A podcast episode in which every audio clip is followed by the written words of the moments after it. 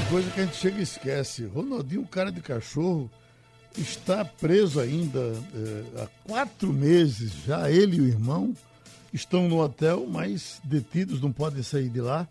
Quatro meses. Estão falando que talvez em abril, não sei o quê. Não, é, não setembro, agosto. Estamos em julho, agosto. Talvez em setembro eles saiam. É uma parada, né, rapaz? É preciso explicar. Bom dia, Geraldo, bom dia, minha gente. Quem é o cara de cachorro? É o Ronaldinho Gaúcho. Ronaldinho Gaúcho. É, o, o que acontece, Geraldo, é que o crime é considerado um dos mais sérios. O mundo todo tem preocupação com falsificação de, de passaporte, de documentos de um modo geral. E é nesse crime que ele está em curso, ele e o Assis, o irmão dele, né? Agora. É, e parece que tem alguma coisa ainda mais por trás disso que ninguém descobre até agora, né? Pois é. Uhum. Até Vem porque ele estava envolvido com uma empresária e empresários, quer dizer, tinha mais que um passaporte, né? Tá certo. Olha, gente, nosso bate-rebate de hoje vai ouvir o presidente do Clube Náutico Caparibe, daqui a pouco o Edno está na linha, o, um, um, o infectologista Dr. Gabriel Serrano, que foi contratado pela Federação Pernambucana de Futebol para dar uma assessoria, uma assistência nessa área, agora principalmente tendo que fazer esses protocolos para testes de Covid-19. Então, a, a, presença de um infectologista é absolutamente necessário. Mas, Edno, eu vou começar ouvindo o doutor Gabriel por uma questão que interessa a todos vocês do futebol e ao torcedor de um modo geral. É que é, saiu uma matéria na, no Globo Esporte, eu li há pouco, que um jogador atuou infectado depois de fazer um teste errado. E isso foi na Bulgária. E dali teve um surto de 20 casos de Covid-19 no futebol. A notícia diz exatamente isso: que, sem saber, o zagueiro Martin Kavidansky jogou contaminado pelo coronavírus na primeira divisão búlgara.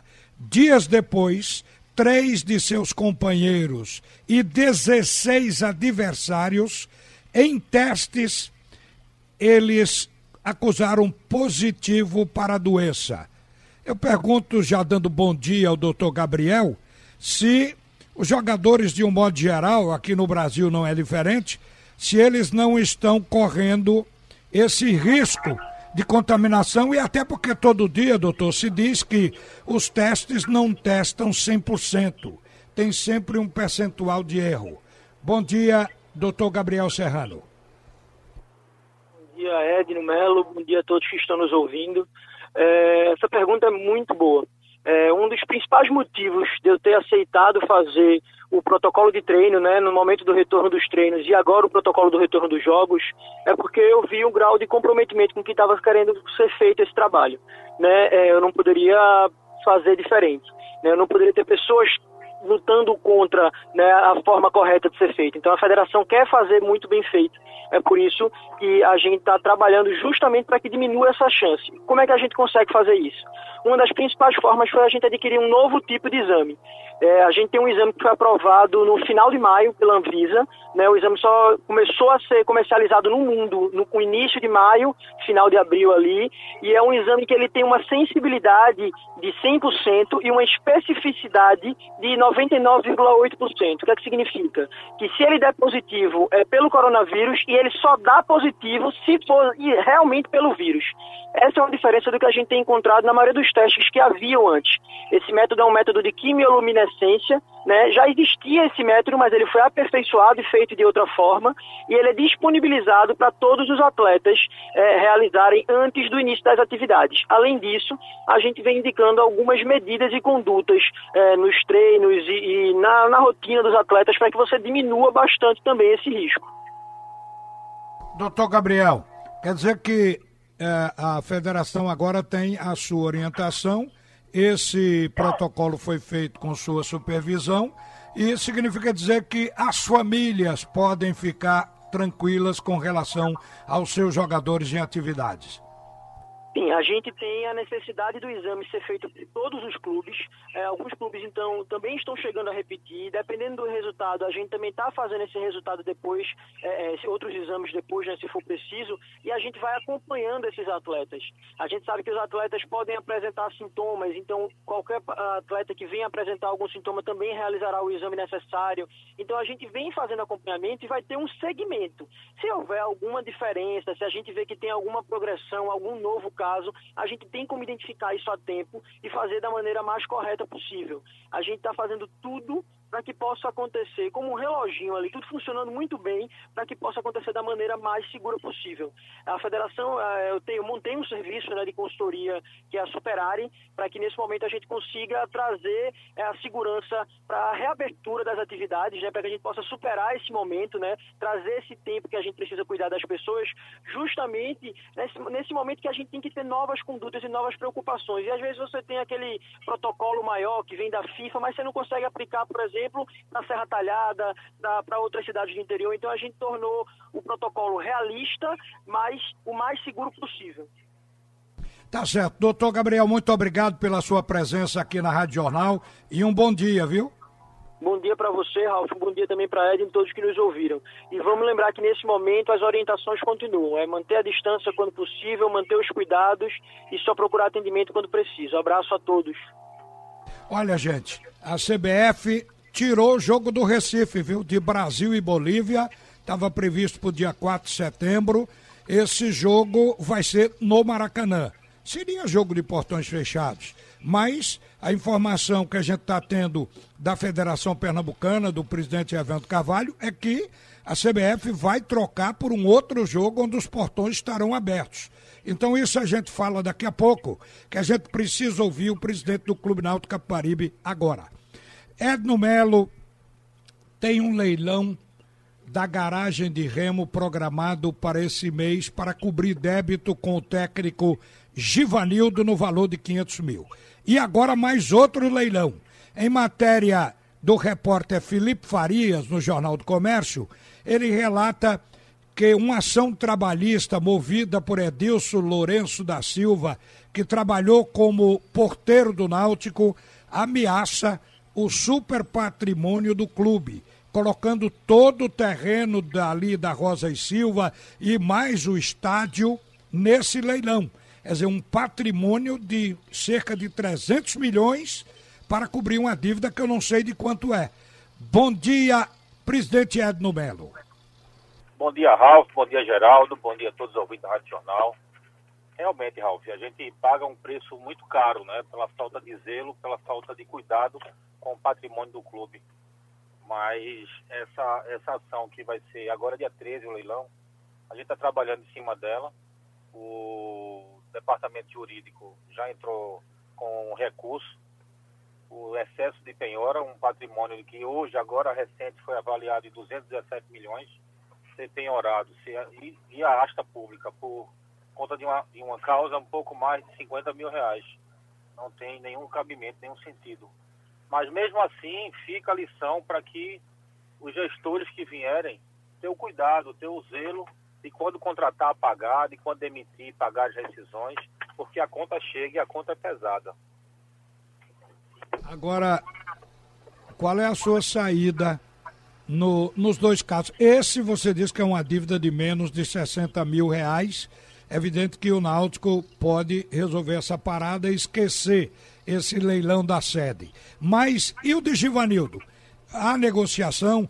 Recentemente a gente viu o esporte negociar com Luxemburgo, que também estava cobrando uma dívida alta ao esporte, mas Luxemburgo topou esperar para depois da pandemia. Será que Givanildo toparia, Edno? Alto, o problema todinho é que o Náutico não vai fazer o que era feito em gestões passadas, que é justamente acertar um acordo, não pagar e a dívida dobrar. A gente tem causas de 3 milhões, de 2 milhões, justamente por conta dessas irresponsabilidades. E a gente vai fazer uma proposta a, a, aos advogados de Ivanildo, né, uma proposta que a gente possa pagar, não é, não deve ser a proposta que ele quer receber, da maneira que ele quer receber, mas infelizmente a, a realidade do clube hoje é totalmente diferente do que ele passou na época que ele passou. Então, é, e por outro lado, a gente está tendo é, é, algumas precauções jurídicas também. Né? A garagem de remo, para você entender, a gente fez um levantamento, foi apresentado inclusive no Conselho Deliberativo ontem, tem 17 penhoras, mais de 9 milhões de ações trabalhistas é, penhorando a, a, sede do Remo. Então, a, a, preocupação existe, que essa preocupação seja de todos os alvirrubros, que a gente tente realmente salvar essa garagem, não, não só nesse caso de Givanildo, mas nos outros 16 casos mais que tem, porque a gente paga um preço muito caro por, por não ter o zelo, não ter o cuidado, e para que a torcida entenda que na hora de contratar, na hora de demitir, tem que ter o cuidado, tem que ter um planejamento, tem que honrar o orçamento que foi feito no, no início do ano, para que não aconteça causas como está tá tendo agora, de Martinez de 3 milhões, de Auremir de 3 milhões e meio, né, situações que você realmente fica estarrecido. Como é que um jogador, que era prata da casa, chega a, a ganhar uma ação de 3 milhões e meio do clube. Então, é, essa preocupação existe, é uma preocupação real da perda desse patrimônio, a gente está lutando com o departamento jurídico e vai ser feito, hein? em paralelo vai ser feita uma proposta. Não sei se vai ter êxito na proposta, mas vamos tentar. Tá certo. E voltando a, ao futebol, hoje é o dia D. Há uma expectativa para que na coletiva das 15 horas o secretário de saúde possa anunciar a liberação para que a bola role no complemento do campeonato estadual. E aí, de portões fechados. Você está nessa expectativa? Você acha que isso vai acontecer hoje, Edno? Veja, conversei hoje pela manhã com o Murilo Falcão, vice-presidente da federação e diretor de competições, e ele me assegurou que caso a, o governo do estado libere a, a, as partidas, o campeonato pernambucano volta domingo próximo agora, dia 12, já com os jogos é, é, marcados. Então, isso foi a informação que partiu de lado da federação. Claro que ele se precaveu para que só seja liberado se o governo liberar, né? E aí sim eles vão marcar os jogos. Tá certo. E a Copa do Nordeste, que o diretor, o Alex Portela, disse que hoje a CBF também daria o local da sede. A gente imagina que seja na Bahia. Qual, qual é o seu pensamento sobre isso? Eu lamento não ser aqui em Pernambuco. Pernambuco geograficamente é, é, é, central do Nordeste. A gente tem quatro estados em condições de uso aqui, quatro CTs, uma rede hoteleira em pleno funcionamento e a gente perder essa sede dessa final do, do, da Copa do Nordeste. É uma pena realmente essa briga sem fim da liga com a, a Federação Pernambucana só traz ônus para os clubes. Mas que seja em Salvador, que seja em Fortaleza, mas que comece. O futebol ele está sendo pego como um boi de piranha aí, porque eu sou a favor completamente que se volte só e somente só quando tiver todos os protocolos, todos os cuidados para que a vida seja preservada.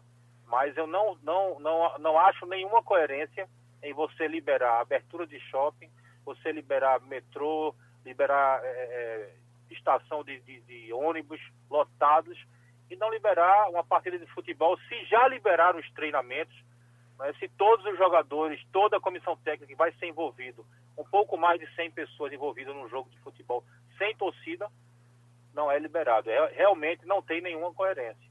Então, se for em Salvador, se for em Fortaleza, que seja em algum lugar, mas que se comece realmente os jogos. Ainda pode ter complicação em Salvador, porque se utilizaria uma sede no esta, na capital do estado, em Salvador, e a outra em Feira de Santana. O prefeito liberou, mas o governo da Bahia, o governador da Bahia, ainda não liberou, ainda não se manifestou. Estamos, portanto, na expectativa da Copa do Nordeste. Pernambuco continua ainda em aberto como uma provável sede. Bem, Edo, chegamos ao final do bate-rebate. Obrigado também pela sua participação aqui na Rádio Jornal e um bom dia, viu? Bom dia, eu que agradeço o espaço. Um grande abraço a todos. Volta Geraldo Freire.